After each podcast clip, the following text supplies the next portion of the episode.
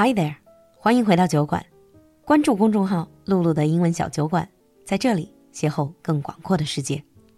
酒馆的进阶口语课第十九期正在招生，还有少量早鸟价席位。周三，也就是八月十七号晚上，露露还有一堂免费试听课，赶快联系小助手占座吧。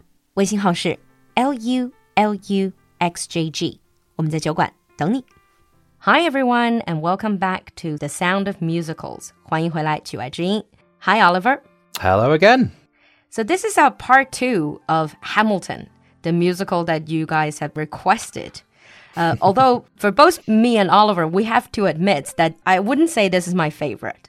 I do have to agree. It's not my favorite, but it's still very good. Yeah, the music is very good. I give you that.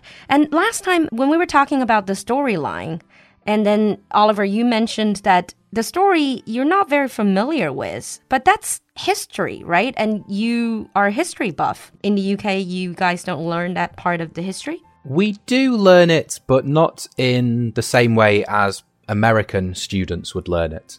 It is the founding mm. of their nations. I imagine they would learn it in detail, in depth. In the UK, we have much more of a broad view of history. We look at big time periods. So studying oh. the American War of Independence or the American Revolution, whichever you want to call it, we would study a hundred years. We would look at the events, what caused it, what happened afterwards, but we wouldn't study, for example, Alexander Hamilton, because I don't want to say not important to the UK, but he's not a specific character in UK history. Like we said last time, every country has that type of works of art. If they put a, a movie out or musical, whatever, and then they focus on their own national history and especially the founding of a nation. It's not just to tell a story, but also in the audience in that nation to evoke a feeling of pride that that is mm. your root. Yeah, definitely so. It's the founding of their nation. It the other thing that I've noticed is that although a lot of these main characters historically they're supposed to be white, but on stage they were played by clearly not white actors. That is intentional, right? It's not just because they just happen to have this actor. No, no, it was definitely an intentional move. Yes. Historically, mm. the founding fathers were all middle to upper class white men. But because of the way this show wants to become more modern, it wants to show modern America whilst telling a story of the founding of America intentionally chooses non white actors to be these leading historical characters. And I think it's fantastic because that, with the music, shows that it's the history of a country. It's not the history of an ethnic group because this is a shared history from all American people. I think it's brilliant how it brings Americans together. Yeah, at least this is what they are aiming for.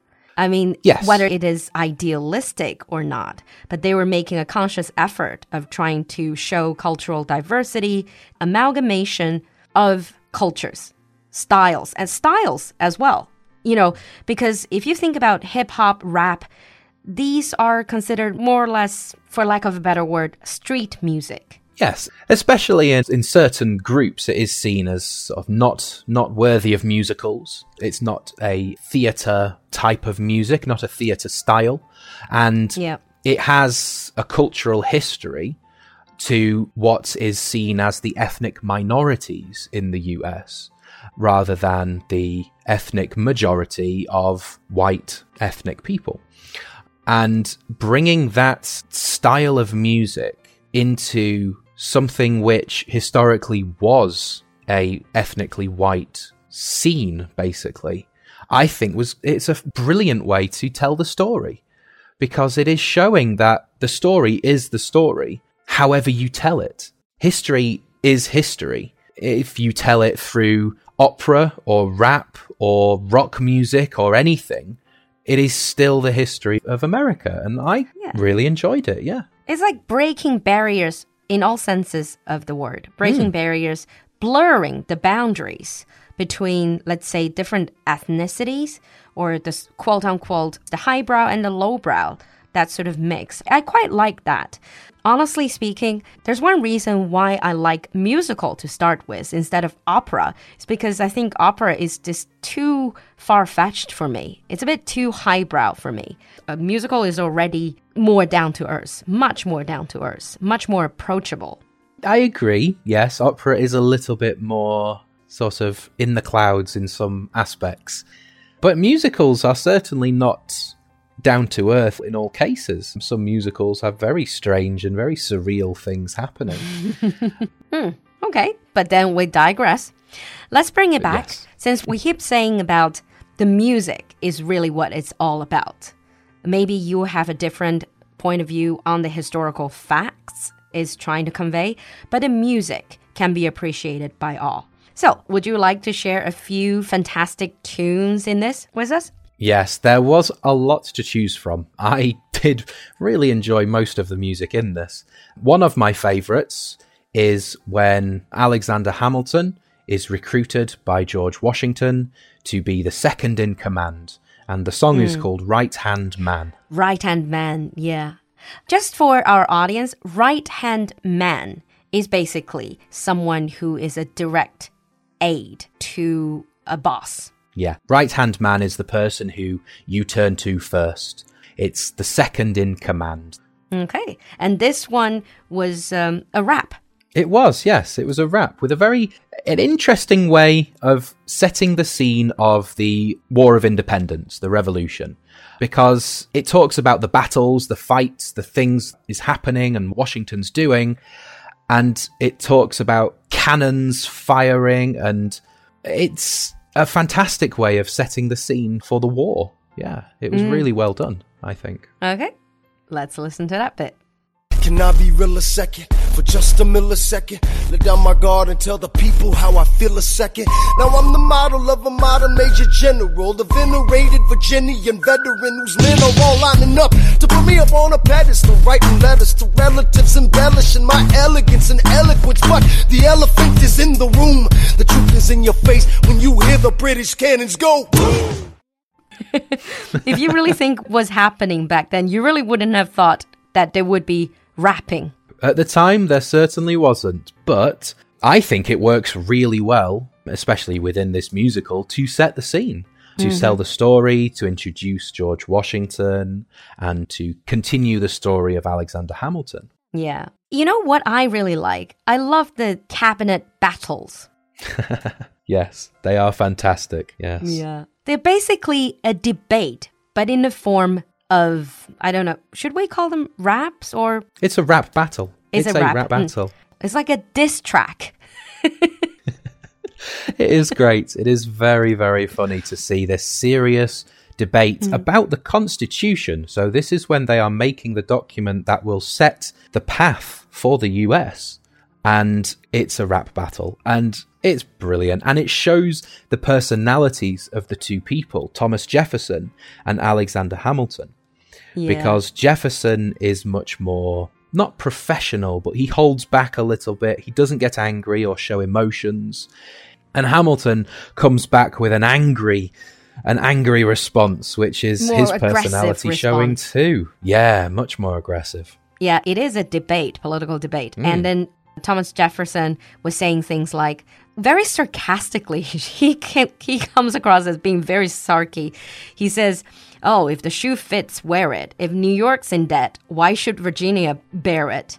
Our debts are paid. I'm afraid. Don't tax the South because we got it made in the shade. And it says, You want to move our money around? This financial plan is an outrageous demand. And it's too many damn pages for anyone to understand. And it says, Look, when Britain taxed our tea, we got frisky. Imagine what's going to happen when you try to tax our whiskey. it's just yeah. very cheeky. It is. Okay, let's listen to that bit. Not true. Oh, if the shoe fits, wear it. If New York's in debt, why should Virginia bear it? Uh, our debts are paid, I'm afraid. Don't tax the South, cause we got it made in the shade. In Virginia, we plant seeds in the ground. We create You just wanna move our money around. This financial plan is an outrageous demand, and it's too many damn pages for any man to understand. Stand with me in the land of the free. Pray to God we never see Hamilton's candidacy. Look, when Britain taxed our tea, we got frisky. Imagine what gon' happen when you try to tax our whiskey. You know, when I listened to this, I was thinking if this is how history was taught when I was in school, like if my history teacher could have rapped like this, I probably would have paid more attention. Yes, a few points through this musical. I did feel like it was a middle school history teacher trying to be cool for the kids to get them to be interested. It had that feeling about it, especially when one character is rapping about what's happened over 10 or 5 or 10 years. I feel like, oh, that's a history lesson. it's very good though. Yeah. The other one that I particularly like is Helpless, hmm. when it talks about Elizabeth, Hamilton's wife. Yeah, it's a really good song, and it shows the modern spin on the upper class society of the time. Um, at the time, it was very much the sense of propriety. Uh, The rules were very strict. This is this, and you can't move from the social norm. And it was really strict. And this song is anything but that. Helpless, and the one just before it, A Winter's Ball, both are taking that idea of traditional strictness and turning it upside down. Yeah. It really make them sound just like very very normal average young people in love and talking about men, women dating. And I especially love that in Helpless, Hamilton was saying to his wife, to Eliza, to his future wife, saying, Eliza, I don't have a dollar to my name, an acre of land, so basically I have nothing. All I have is my honor, a tolerance for paying, a couple of college credits, and my top notch brain. When I was listening to this, I was like, ah, you sound very arrogant. I know. I've got nothing at all, but I am amazing, so it's okay. yeah. But then he goes on. He goes into the very anecdotal things. He says, In saying your family brings out a different side of me. Peggy confides in me. Angelica tried to take a bite of me. So Peggy and Angelica are, are his wife's sisters. Basically, his future sister in law. Mm-hmm. and historically, there was rumor, right, that Hamilton was having something going on with Angelica.